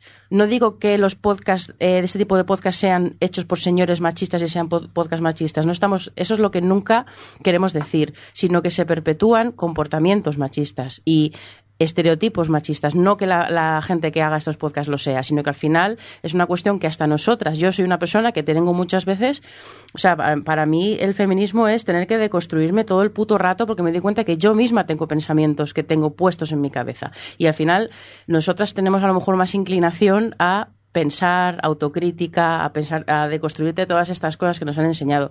Y, y los hombres pues tienen como más reticencia o no se dan cuenta porque están desde un cierto privilegio en el que es difícil pararse a pensar y decir, un momento, ¿por qué estoy diciendo esto? ¿Por qué, estoy, ¿por qué considero que los Sims son juegos de chicas? ¿De, qué- de dónde me viene esta gilipollez, no? Un simulador de vida, es simula- chicas. claro, claro. Los chicos no viven. Eh, y sobre todo porque también es una cosa que oprime a, a- a los chicos, porque de repente un chico que le gustan los Sims, ¿qué pasa? Que no le gusta estar con los shooters, ¿qué pasa? O sea, al final todos estamos... Entonces, claro, entrar en ese universo cuando se generan esas dinámicas y tal es... Es hasta desagradable a veces, entonces provoca muchísimo rechazo y, y decís, ay, la cuota, no sé qué, no, de repente tener, ya no digo una chica, digo perfiles diferentes de personas en los programas y en, sobre todo cuando hablamos de cosas de estas de, se hacen charlas tener a una tía no es por tener una tía o tener a alguien que sea de otro rollo, de otro país, de otro de lo que sea, no es que no es por tener a esa a una persona, es, es por tener por romper esa dinámica y porque se van a hablar las cosas desde otro sitio, porque seguramente se planteen los puntos de vista desde otro sitio. Es enriquecer muchísimo eh, pues bueno, ese ese ese entorno que ha, que ha ha estado mucho tiempo como muy cerrado, muy cerrado oliendo a mo. Entonces, eh, en fin, pues A ver, la, la diversidad es buena, es decir, en el sentido de aporta Obviamente. contenido nuevo y te aporta historias nuevas y te aporta puntos de vista nuevas. Entonces, que quieres crear juegos nuevos, pues tienes que incluir personas nuevas. En este caso, yo, por ejemplo, lo que veo es muy importante la, la representación que hay de, de cualquier tipo de persona en el mundo real. Eh, cuando tú empiezas a hacer series, como está pasando con el caso de Miss Marvel en Disney Plus, eh, donde pues hay una protagonista pakistaní em, que bueno que pues hay un montón de personajes tal que ha pasado que a nivel de audiencia ha tenido menos que otras series de Marvel pero a la vez su audiencia ha tenido eh, más repre- representatividad de eh, colectivos eh, orientales, asiáticos. Bueno, es que es en plan de- Musulmanes. había muchos más musulmanes. eh, eh, en plan de como que a nivel de diversidad de distintas culturas viendo esa serie era mucho más amplio que cualquier otra serie de Marvel. Incluido que, que Moon Knight, que también tuvo un, un boom por ello. Y es como, vale, hay menos gente interesada en ver a una chica pakistaní adolescente salvar el mundo, pero a la vez hay mucha otra gente que no se estaba viendo representada que ha empezado a empatizar con este personaje, ¿no? Es un poco la historia siempre, es decir, yo por qué no me metía en un podcast de videojuegos, pues porque no veía tías en el podcast de videojuegos, ¿por qué entré de público en podcast de videojuegos? Porque una tía que veía en un podcast de videojuegos me dijo, vete un día a verlo, pero que esté yo, para que así no te dé tanta cosas y te dicen cosas raras esta gente que no sabes quiénes son. Entonces, alto y claro, o sea, ¿por qué no hay tías? Pues porque si no hay ninguna antes, no piensas que ese sea tu sitio de- de- donde debas estar me pasa con el mundo del metal y tal, eh, con el mundo de si no hay una chica ahí delante, no te atreves a ser tú la primera que vaya porque vas a pensar, me van a rechazar porque yo pienso que no debo estar ahí y los demás también piensan que yo no debo estar allí. Entonces, si queréis chicas en vuestros programas, pues buscad chicas que les interese hablar de videojuegos, buscad a chicas que escriban sobre videojuegos y ofrecerles un puesto en vuestro programa y eh, pues habrá alguien que lo escuchará de rebote porque un colega mío lo estaba escuchando en el coche y yo lo escuché y ostras, me gusta este podcast, voy a escuchármelo yo y poco a poco se dará a conocer y habrá más público femenino, ese es mi consejo. Nosotros aquí tenemos tipo de representaciones. Ya sabéis que dejamos entrar a cualquiera. Tenemos a Rafa, representante Sí. de Linux, alguien que usa Linux. O sea, alguien lo usa Linux aquí. y software libre, quiero decir, Sí, sí, bueno, es eh, eh, tenemos que cubrir el cupo de, Sí, sí, sí, de. Linuxeros. De la paguita. Sí, sí, nos pagan algo por tenerlo, pero eso no se lo digáis a Rafa por eso. ¿eh? Bueno, pues yo creo que podemos pasar a hablar de los jueguicos, aunque creo que no hemos jugado mucho. Bueno, Rafa está, está on fire, pero... Que ahora tengo sitio donde Yo jugar, puedo ¿sabes? confesar a lo que he jugado, pero es bastante humillante para lo del el rol este de la mustia y tal. Pero espérate, que tiene que poner el indicativo. ¿Cómo se nota que no está Johnny aquí? diciendo, venga? ¡Podcast! Bueno, sí, sabéis que era un poco sordos, ha sido Adri, que es una gritona. Se la ha ido. Venga, vamos a por jueguitos. Adri, ¿qué ah, pasa? que se ha metido mi este. Claro. ese, Pues claro, está, está abierto el micro. El ¿Ve- ¿Ves esa subidón. lucecita roja de ahí? Perdón, el subidón este tal. Eh, venga, antes de pasar a Rafa, ¿a qué, qué dices que tienes que confesar? Eh, Está jugando al Super Mario World 3D que dices, bueno, vale, con la Switch y tal. Está jugando al Cooking Mama que lo han puesto en el Apple Arcade. Eh, estás- es- ¿Qué está es- pasando? no está, sé. está cocinando las galletas de John, de Jordi. Uy, mi cookie clicker, ¿Cómo que no le he dado hoy click? todavía. Voy a... Espera, ahora os lo digo cómo va. Es que antes has dicho no sé qué de qué juego y de un juego cookie he tenido, me he retrotraído al momento del cookie clicker, Pues- que yo creo que es, es como nuestro, es el cenit. Tengo de- un ordenador de aquí, nuestro 24 programa. horas al día, dale que te pego. Pues lo, confieso, he estado, he estado de vacaciones, he estado a mi Está bola, he estado viendo Coger- Miss Marvel y he estado pues, jugando al Cooking Mama. Coger vacaciones Sí. eh, de Mustio también es coger vacaciones, o sea, es oxigenar. Hmm. Me han dicho que me que les recuerda, me han dicho tres personas que les recuerdo a mi- la chica que hace de Miss Marvel. Pero no tienes cara de, de, de pakistaní tú. Tú tienes cara de Adri. Rafa, eh, 138.928 septendecillones de galletas. ¡Septendecillones de galletas! madre mía, Eh, todo esto que está aquí en la lista eh, es todo de la Steam Deck, ¿no? Claro. Punto. es decir, no, a ver, obviamente he jugado a Doom Eternal, que ya lo he dicho, a las Tortugas Ninja, que salió hace mm, escasas dos semanas y que es un airecito fresco también en este tipo de juegos, porque la verdad es que es muy colorido, es muy divertido, para jugar con amigos solo está muy bien, así que recomendadísimo. Y luego también estoy jugando al Dying Light, Dying Light, que es un es el enésimo Morir first- flojito. Morir sin mucha... quizás sería más de, de luz, pero No, bueno, claro, yo es que lo he pensado en Dying Light de Sí, como- peso, en plan, morir, pero... Morir ligero. Morir ligero. pues morir sin azúcar, eh, sí que es verdad que es un juego antiguo, ¿vale? Creo que tiene ya unos 10 años o así. Pero no lo había podido jugar porque mi ordenador tampoco ha dado tanto. Es un juego de zombies y de parkour. Parkour. Parkour. Es como un poco Mirror's Edge, con más acción, pistolas y demás. No me gusta, o sea, ese sí que me mareo. Ya, pero me turbo flipó y yo estaba esperando algo así y vi el, el Dying Light y no podía jugarlo porque no tenía una máquina donde jugarlo. Así que lo estoy gozando, lo estoy gozando, la verdad es que está, está muy guay y recomendado sobre todo porque son ofertas de Steam, que parece una tontería, pero juegos que AAA, por muy viejos que sean, muchas veces no bajan de cierto precio, ¿no? Muchas veces sí, de repente los encuentras por dos euros en alguna tienda de estas online o, o pega un bajón un día puntual, pero bueno, ahora está por creo que 11 euros con todas las extensiones, con todas las expansiones, los DLCs y todo. Así que lo recomiendo bastante. Acaba de salir el 2, bueno, acaba, a lo mejor hace dos años que salió el 2, pero ya sabéis cómo vamos a este podcast.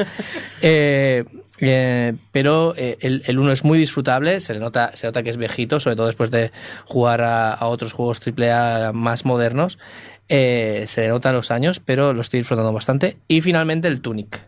El Tunic, que es este juego de el zorrillo así tipo Zelda, eh, con toques de, de Dark Souls por esta ambientación, no la dificultad, sino por el hecho de que junta la estética de la frustración con la aventura. Recordad que como concepto de estética es lo que nos quiere hacer sentir el diseñador del juego. Y también lo estoy disfrutando mucho, aunque sí que es verdad que mi crítica sería que es en algunos momentos más Dark Souls que los Dark Souls. Porque dices, ¿por qué de repente esto es tan difícil? Pero es muy puntual. Es decir, creo que eso ha sido pequeños fallos de diseño en algunos momentos, pero que son salvables. Son salvables y que puedes continuar. Lo que pasa que, bueno, también hay otro, el, otro pequeño detalle que quería decir que, era que eh, creo que cuando te matan, hasta llegar al punto en el que te habían matado o al enemigo que te ha matado y demás, has de recorrer bastante más camino que en un Dark Souls por lo general. O esa es la sensación que me da, porque al ser un juego tan chiquito yo esperaría que fuera todo un poco más inmediato, ¿sabéis? Mm. Entonces la sensación es un poco rara. Por eso digo que es un Dark Souls, pero mucho más accesible, mucho más amigable a nivel de, de estética y demás, y con pequeñitos fallos de diseño que te pueden fastidiar en algún momento, pero lo recomiendo igualmente. Jordi, Dígame ¿no usted. te dejan entrar en edificios, me han dicho? Eh, no, estoy muy enfadado. Él juega los juegos solo para que le dejen entrar en sitios. Eh, nada, después de acabarme el del ring, cualquier juego me sabía poco directamente y al final me Dijiste, pues uno que sea una mierda.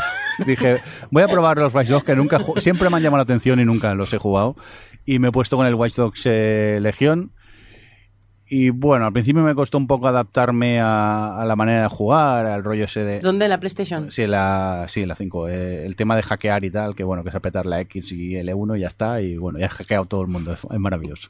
Pero bueno, a la que le he pillado el truco, pues bueno, es un juego entretenidillo, un mundo abierto para irte para arriba y para abajo. Me perturba eso, que ver gente saliendo de un edificio y vas a entrar tú cuando abren la puerta y no te dejan, y eso me jode mucho, pero bueno, eso cada uno tiene sus tocs y sus manías.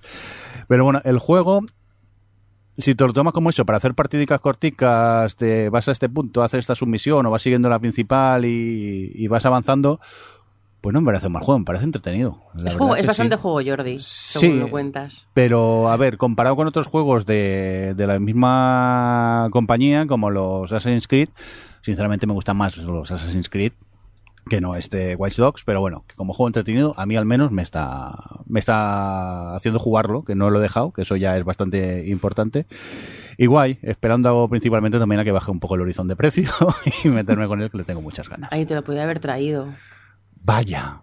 No me he dado cuenta. Eh, bueno, pues yo creo que hemos hablado de todos los juegos, porque realmente yo solo he jugado al Portal y lo hemos estado comentando antes, y yo prefiero casi ya eh, cuando lo acabe hablar más de él, eh, porque ahora mismo, salvo que me gusta pensar en portales, y cuando ya conseguí la pistola de abrir de los dos portales, eh, me, me gusta mucho eh, ponerme a hacer eh, portales de tal forma que yo me vea a mí misma 500 mil millones de veces. Eh, pero bueno, aparte de eso, aparte cuando me frustro con un salto, digo, bueno, pues Luego voy a habláis el de mí y mis gustos los juegos. Voy a Vale, hacer el vale. imbécil. Eh, pero bueno, ya hablaré en el, en el próximo programa. Eh, así que nada, Eh, si no se os ocurre ninguna cosa más que hablar, yo creo que podemos irnos a comer. Una cosita antes de irnos. Johnny, tío, desocúpate que te echamos de menos. A la ya está. Johnny, te echamos de menos. Adiós, Johnny. Venga, despídenos, que tenemos hambre, va. Venga, eh, Que lo de Johnny tampoco es tan importante. Que le echamos venga, de te, menos des- lo justo. te despido a ti primero. Eh, ¿Qué tal lo he hecho? Muy bien, por mí, eh, aprenda a usar la ¿Los mesa botones? y yo ya no vengo. Eh, adiós, Mirindo. Adiós, gracias. Rafa, eh, los vídeos. Adiós. Los haré. Adiós, Aida. Lo lo has hecho muy bien. Si quieres, ahora que tienes juegos mustios en Steam Deck, eh, puedes jugarlos y ya te, te quedas mi parte también. Y yo ya me libero. Madre mía, eh, múltiple personalidad. Oye, aquí en Ya solo me falta un podcast llamado Las Mustias y habláis vosotras, ¿cómo no? ¿Vale? Mira, me gusta. Las mustias. las mustias. Las mustias, me gusta. Venga, Mustia, despídete ya, que tengo hambre. Venga, adiós. Si yo te tengo que decir, yo soy Adri, adiós.